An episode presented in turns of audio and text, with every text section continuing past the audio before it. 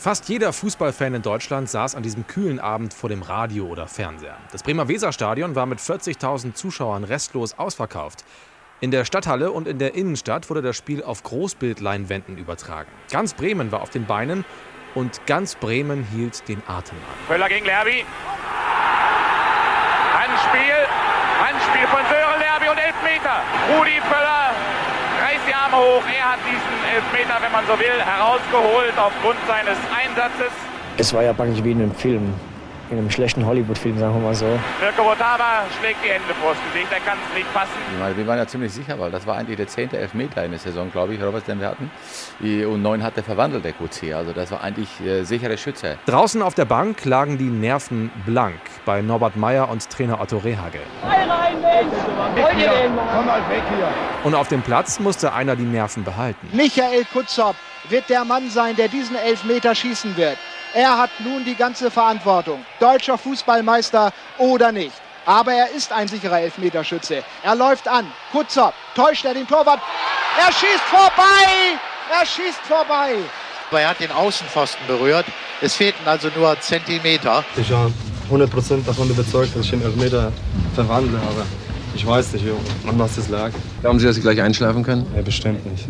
Es wird eine sehr, sehr lange Nacht. Da wird man noch lange über rätseln. Das war sicherlich sein wichtigster Elfmeter, den er nicht verwandelt hat. Aber das ist Sport. Und es war Kutzops einziger Fehlschuss. 39 Mal hat er in seiner Bundesliga-Karriere vom Elfmeterpunkt aus getroffen, nur dieses eine Mal eben nicht.